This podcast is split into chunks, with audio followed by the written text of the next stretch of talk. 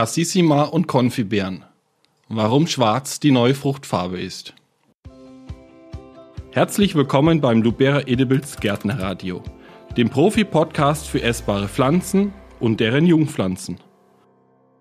Mittlerweile werden im Hausgartenmarkt mehr Heidelbeeren als Johannisbeeren und Stachelbeeren zusammen verkauft. Warum dies so ist und was mit diesen Spezialitäten passieren soll und wie deren Zukunft aussieht, möchten wir heute klären. Mein Name ist Frederik Vollert, ich bin Produktentwickler bei Lubera Edibles und ich begrüße heute Markus Kobelt.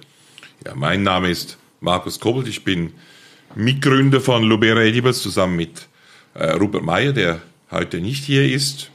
Und ich bin Gründer von Lubera. Entschuldigung, vor etwa 30 Jahren. Und äh, da bei Lubera bin ich für fast alles verantwortlich, auch für Pflanzenzüchtung. Wir produzieren da äh, eigentlich die Pflanzen, aus denen dann Frederik äh, die, die allerbesten oder interessantesten auswählt, die dann auch für äh, professionelle Gärtner als Jungpflanzen angeboten werden, sowohl im Gemüsebereich wie auch äh, historisch im Obst- und Beerenbereich. Ja, kommen wir gleich zum Thema und mal direkt gefragt. Cassissima und Konfibären. Also Konfibären übersetzt äh, sind äh, neue Josta-Kreuzungen. Warum kümmert ihr euch überhaupt um so, so, sozusagen Aschenputtel-Obstsorten? Lohnt sich das überhaupt?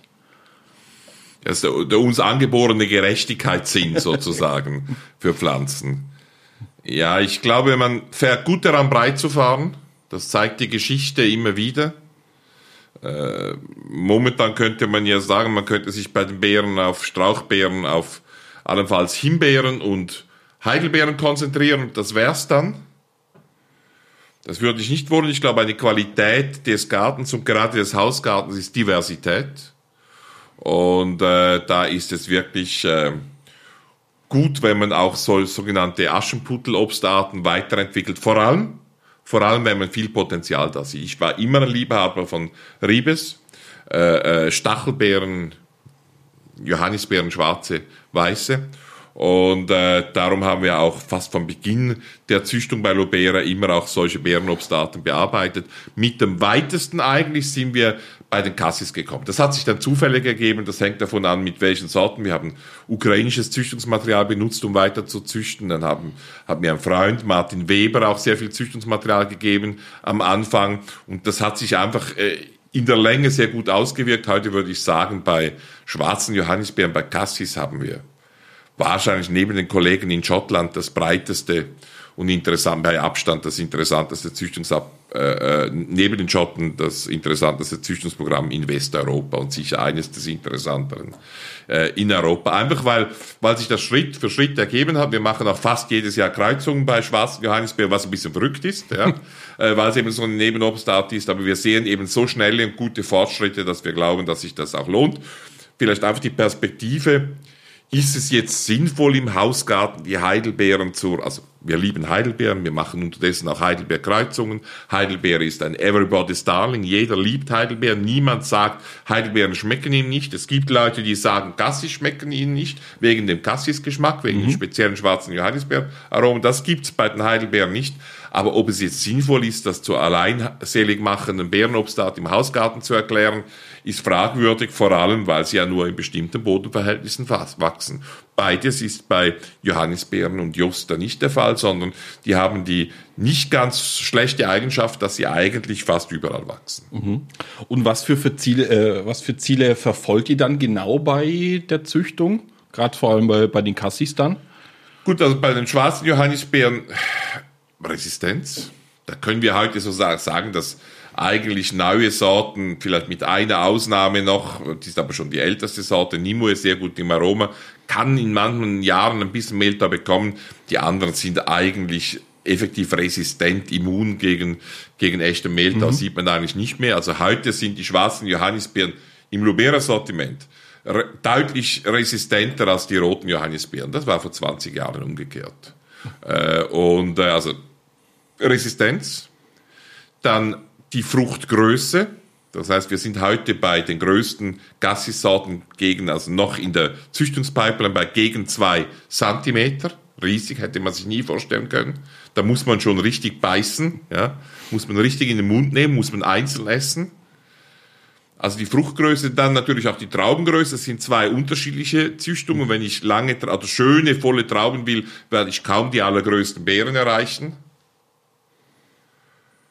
Und ähm, dann äh, denke ich, kommen andere Eigenschaften, die auch wichtig sind. Wir haben eigentlich das Langfristziel, die, die, die schwarze Johannisbeere so zu entwickeln wie die Heidelbeere.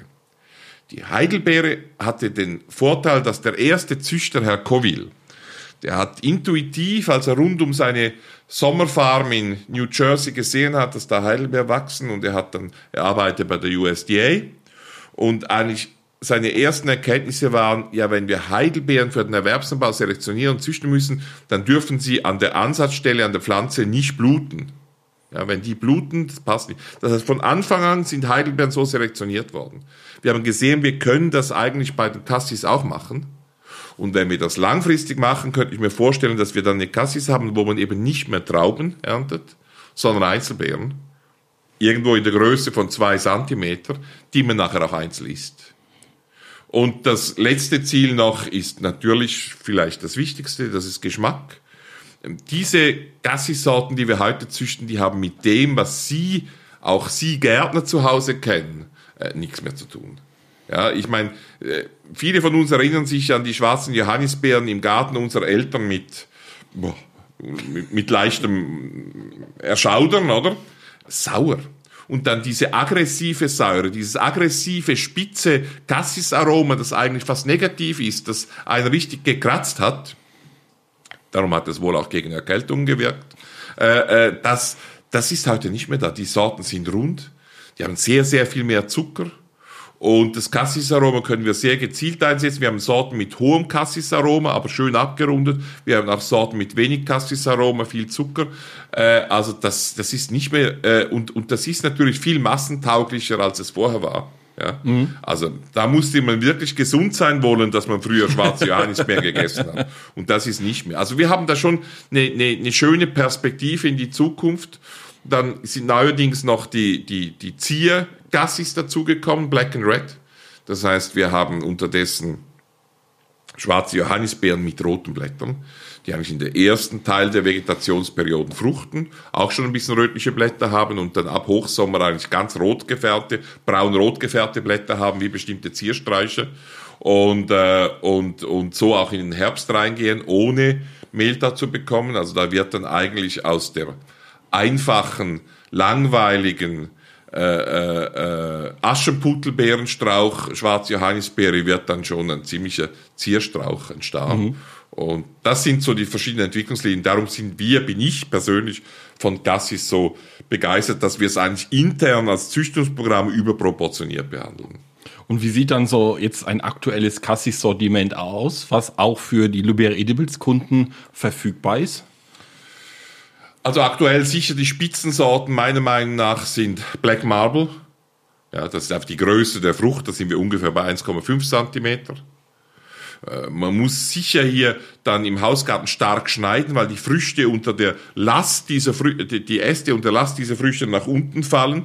Also man muss probieren, auch mit einer leicht überproportionalen Düngung relativ viel vegetatives Wachstum zu produzieren, dass immer neue Triebe entstehen, die dann eben diesen hohen Fruchtbehang aushalten.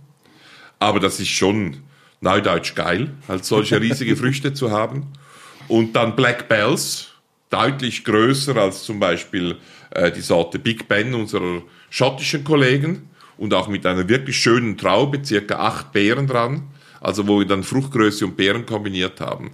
Das wären so beide mit gutem Geschmack. Wenn Sie einen extrem guten Geschmack wollen, dann würde ich äh, äh, Nimue nehmen mit einem äh, starken Cassis-Aroma und trotzdem viel Zucker. Oder ich würde äh, nur Aroma nehmen mit äh, wenig Cassis und viel, viel, viel Zucker. Die sind vielleicht geschmacklich nochmals ein bisschen stärker als die beiden ganz neuen Sorten. Dann haben wir kompakte Sorten. Da käme äh, Nimue dazu, die etwa halbe Wachstum einer normalen Cassis-Sorte haben. Und äh, unterdessen haben wir unter dem Namen äh, Little Black Sugar eine neue Sorte eingeführt, die noch kompakter ist. Und äh, die hat zwar relativ kleine Beeren, aber zuckersüß. Und wie gesagt, ein Wachstum, das vielleicht 20 bis 30 Prozent eines normalen Cassis Strauß ausmacht. Noch nicht vergessen habe ich die Rotblätter. Also Sie sehen, äh, mit Gassis haben wir wirklich sehr viel. Ich kann mich fast nicht begrenzen, aber die, die Pflanzenart hat auch Potenzial, weil sie überall wächst, überall funktioniert mit dieser Resistenz und eigentlich fast jedem schmeckt.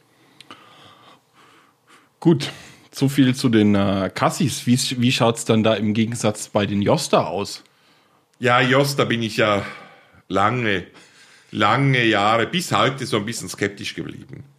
Und ich kam eigentlich zu der Josta-Züchtung wie die, wie sagt man?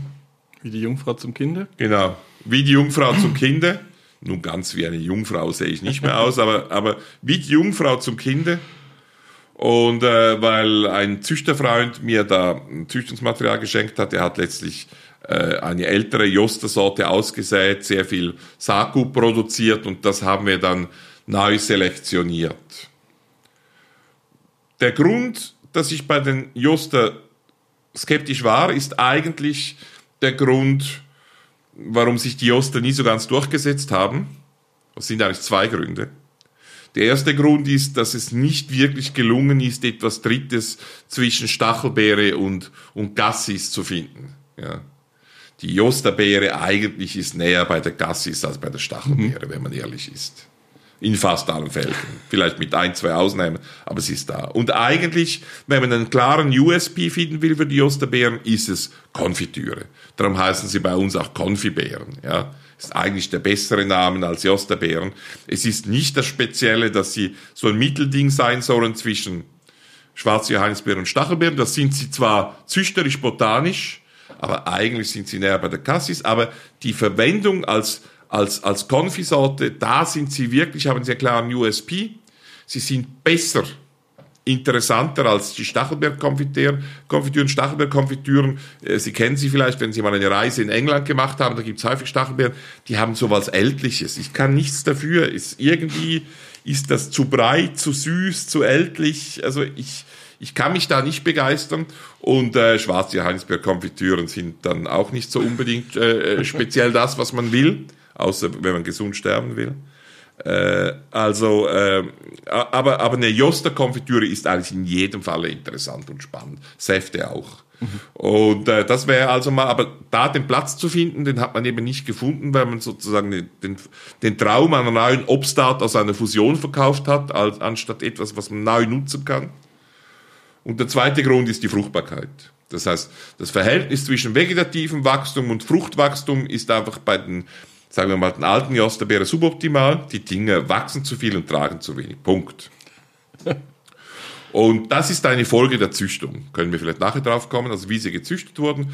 Wir haben, und je weiter weg man züchtet, je weiter man mit bestehenden Josters weiter züchten, wieder, desto besser kann man dieses Problem lösen. Mhm. Und durch die Züchtungsstufe, die wir gemacht haben, haben wir weitestgehend das Fruchtbarkeitsproblem bei Joster gelöst die sind einfach deutlich fruchtbarer. Äh, wir haben äh, Jodeli mit einem sehr guten Geschmack, aber äh, relativ auch noch kompakt wachsend. Das heißt, unsere Josterbeeren wachsen auch schon mal weniger, 1,20 bis 1,80 anstatt 1,80 bis 3 Meter. Ja. Und äh, Jo Frutti äh, hat, sieht eher so ein bisschen, ein bisschen kleiner, aber sieht eher so ein bisschen wie eine Stachelbeere aus. Mehr rot drin, weniger schwarz. Extrem kompakt, 120 Zentimeter. Fruchtiger Geschmack. Und Jogusto ist dann eine sehr späte Sorte, eigentlich erst bald im August, äh, die später reif wird, die dann vielleicht auch 150 bis 180 Zentimeter groß wird. Also, und dieses Fruchtbarkeitsproblem, wie gesagt, das haben wir weitgehend gelöst, indem wir einfach damit weitergezüchtet haben. Und dann ist dann auch, das ist die Berechtigung, dass wir diese drei Sorten rausgebracht haben. Bessere Fruchtbarkeit, äh, nicht zuletzt dank eines, dank eines etwas kompakteren Wuchses. Mhm. Ähm, du hast es gesagt, äh, die ersten Josta-Züchtungsanfänge bei Lubera waren, dass ihr bestehende Sämlinge bekommen habt oder ausgesät habt. Ja, Samen haben wir bekommen, ja. Und daraus habt ihr selekt, äh, genau. selektioniert. Und ähm, wie geht es jetzt mit der Josta-Züchtung bei euch weiter? Mach, äh, macht ihr noch weiter eigene Kreuzungen oder lasst ihr es einfach bei der Selektion? Ja gut, man kann bei den Josta mal zurückschauen. Also wie sind die Josta entstanden? Da gab es verschiedene Versuche, verschiedene Züchter, bekannteste vielleicht äh, Herr Bauer der als letzter das gemacht hat, von dem auch die meisten Sorten stammen, die es gibt. Und de facto sind, sind äh, Joster so entstanden, dass man schwarze Johannisbeeren und Stachelbeeren gezüchtet hat, aber eigentlich gekreuzt hat, aber eigentlich die Sorten, die es in den 40er, 50er Jahren gab oder teilweise noch früher. Von denen sind wir heute meilenweit entfernt. Und das Fusionsprodukt, das ist dann eigentlich nicht fruchtbar weil das, das, das passt zwar so knapp zusammen, aber eben nicht richtig. Und da funktioniert dann eigentlich die, die Meiose nicht. Mhm. Und das wurde dann gelöst, indem man aus einer diploiden Pflanze mit einem zweifachen Chromosomensatz, man hat die verdoppelt. Und dann hat sie sich plötzlich mit sich selber verstanden, das heißt, die Meiose hat funktioniert. Trotzdem passen die Gene noch nicht alle zusammen, weil wir halt eine Stachelbeere mit einer schwarzen Johannisbeere gekreuzt haben und die haben sich schon weit vorne voneinander getrennt, die haben nicht mehr so viel miteinander zu tun.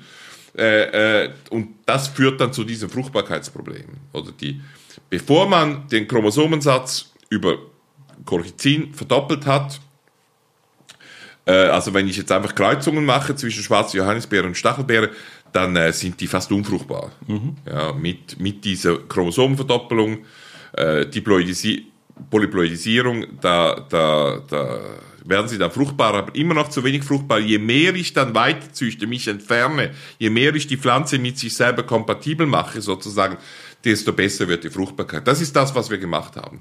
Wenn wir jetzt das Ausgangsmaterial anschauen, das wir heute hätten, dann, dann, dann würde es sich eigentlich lohnen. Wir haben da auch dieses Jahr erste Versuche gemacht. Ich weiß nicht, ob erfolgreich, werden wir dann sehen, äh, das nochmals zu wiederholen, weil der begrenzende Faktor für die Größe der Riosta-Beere ist die kleinere Fruchtart, das ist die schwarze Johannisbeere. Und wenn wir schauen, was damals gebraucht worden ist, da sind Sorten gebraucht worden, die vielleicht einen Fruchtdurchmesser von vier bis sechs Millimeter hatten.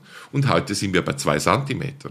Ja, jetzt würden wir und wir haben sehr viel bessere Mehltauresistenz auf der Gassis-Seite. Auf der Stachelbeerseite haben wir ungefähr die gleiche. Das hat sich nicht wirklich verbessert weil die auch laufend wieder abgebaut wird und immer noch von den gleichen Arten herkommt. Das ist eine Toleranz und keine Resistenz.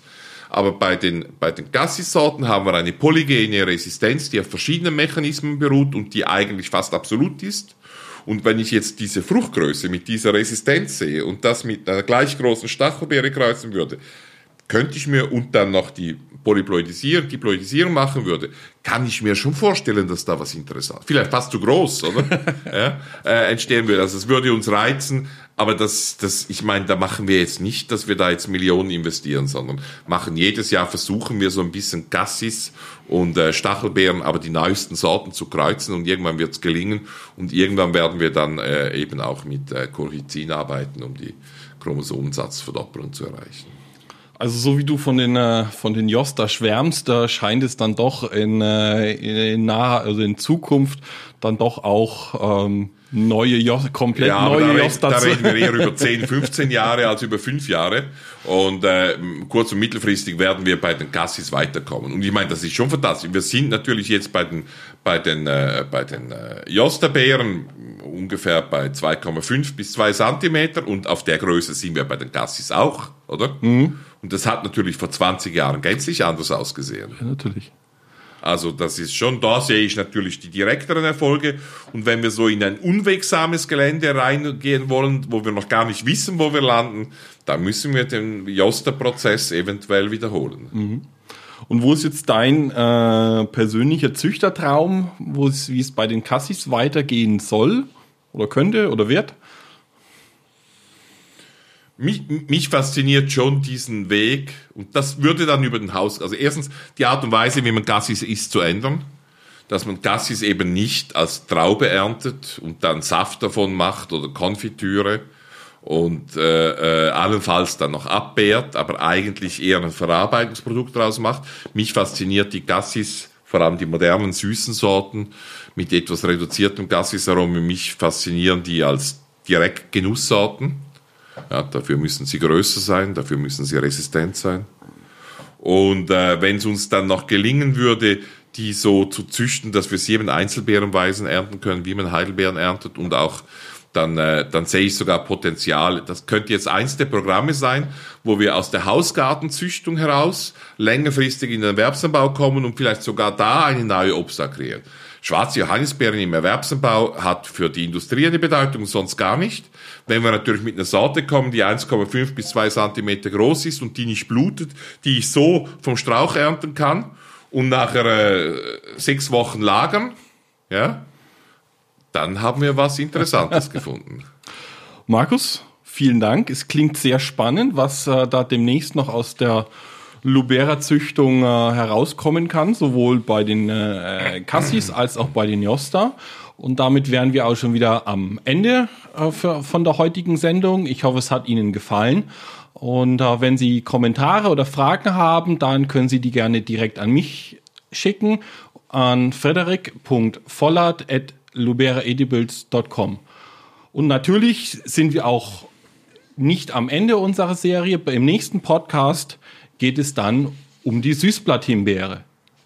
Hören Sie einfach rein und finden Sie heraus, was sich, darunter, was sich dahinter versteckt. Vielen Dank. Das Lubera Edibles Gärtnerradio finden Sie überall dort, wo es Podcasts gibt, bei Apple, Spotify, wo auch immer. Bitte raten Sie uns dort. Und dann freuen wir uns auf den nächsten Podcast mit Ihnen.